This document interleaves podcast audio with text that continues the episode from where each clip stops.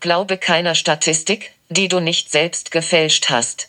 Herrn Faktencheck gibt es zur aktuellen Lage in einem neuen Format. Wir überprüfen Aussagen wie die gerade vorgetragene. Erst einmal zum Hintergrund. Glaube keiner Statistik, die du nicht selbst gefälscht hast. Sie kennen den Spruch sicherlich. Er wird sehr gerne zitiert, wenn es um Statistiken geht und steht hier und heute für viele Fragen, die sich alle um eines drehen, die Auswertung von Statistiken. Es ist also Zeit, mal etwas Allgemeines zur Statistik und ihrer Glaubwürdigkeit zu sagen. Erst einmal, Statistik ist eine Wissenschaft und daher sehr glaubwürdig. Im Rahmen ihrer Möglichkeiten. Aber das gilt für alle Wissenschaften. Und wie in der letzten Folge schon mal angedeutet, Zahlen an sich mögen nicht lügen, aber auf die Interpretation kommt es an. Die Statistik stellt eine Methode dar, Fakten, Zahlen und Theorien zu verknüpfen. Man stellt eine Grundannahme auf, überlegt eine statistische Auswertung dazu und schaut, ob beides übereinstimmt. Oder aber, in meinen Augen etwas kritischer, man schaut sich Zahlen an und macht aus ihren Zusammenhängen dann eine Theorie. Dabei kann eine Menge schiefgehen, weil man sich in der Methode gut auskennen muss und auch in den Interpretationsmöglichkeiten und weil man Zusammenhänge immer wieder hinterfragen muss. Ich beschäftige mich zwar berufsbedingt mit Statistiken und ihrem Informationsgehalt, aber ich bin selbst kein Statistiker und habe großen Respekt davor. Ich weiß aber auch, was alles schiefgehen kann. Hier also ein paar Warnhinweise, damit auch Sie ein Gefühl dafür bekommen, wo es in Statistiken haken kann meist präsentiert als bunte Grafiken, die sehr einfache Zusammenhänge aufzeigen. Und nur schon mal für den Anfang, einfach ist es fast nie. Wenn etwas einfach ist, sollte es Ihnen immer zu denken geben. Es kann schon an der Messmethode haken, sprich, sind die Zahlen richtig erhoben? Ist bei Befragungen wirklich ein Bevölkerungsdurchschnitt berücksichtigt worden? Oder wurden, wie bei manchen Universitätsstudien, hauptsächlich Studenten befragt und untersucht, die eben keinen Bevölkerungsdurchschnitt repräsentieren. Wie also sind die Zahlen erhoben worden? Das ist auch wichtig, wenn man Zahlen von einer Statistik mit einer anderen vergleichen will. Dann müssen nämlich beide Zahlenreihen auf die gleiche Art erhoben worden sein. Und wenn Sie bei so etwas kein wissenschaftliches Paper finden, wo das genau aufgeschlüsselt ist, siegt oft der gesunde Menschenverstand. Bei einer Grippewelle in der gesamten Bevölkerung und 15.000 Toten kann ganz sicher niemand alle Grippekranken untersucht haben und dann eine sichere Zahl für die Sterblichkeit evaluiert haben. Da müssen irgendwo statistische Mittel eingesetzt worden sein. Die Frage ist, welche? Natürlich darf man bei einer Interpretation von vielen Zahlen keine Daten auslassen. Also mal eben die Kurve glätten, weil es zu viele Ausreißer gibt. Oder einfach irgendeine Gruppe von Befragten weglassen, weil sich das Ergebnis nicht mit den anderen Gruppen deckt. Ebenfalls sträflich ist aber eine falsche Korrelation. Ein Beispiel. Die allermeisten Menschen, die einen Autounfall verursachen, tragen keine Fahrhandschuhe beim Autofahren. Fazit, ohne Fahrhandschuhe ist das Autofahren sehr gefährlich.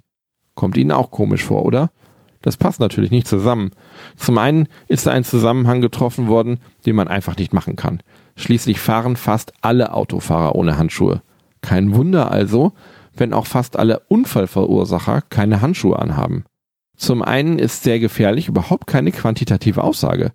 Wenigstens ein gefährlicher würde irgendwas miteinander vergleichen, aber dazu müsste man in diesem Fall eine Gegenstudie machen und viele Autofahrer mal mit Handschuhen fahren lassen und sie nicht wissen lassen, dass ihre Autounfallhäufigkeit getestet wird. Bei den Handschuhen und den Autos kommt man noch schnell dahinter, dass da irgendwas hakt.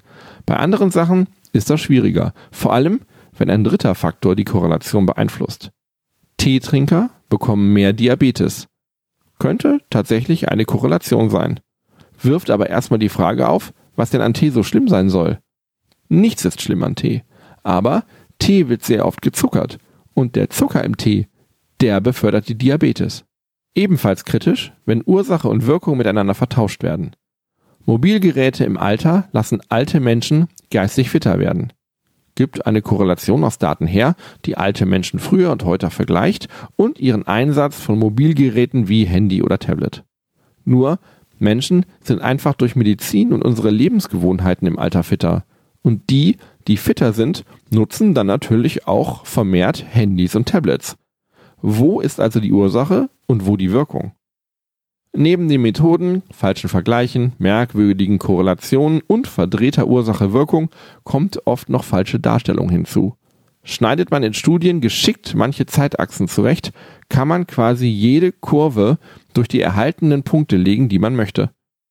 Noch schlimmer ist es, wenn in einem Diagramm die y-Achse fehlt. Das ist die senkrechte Achse.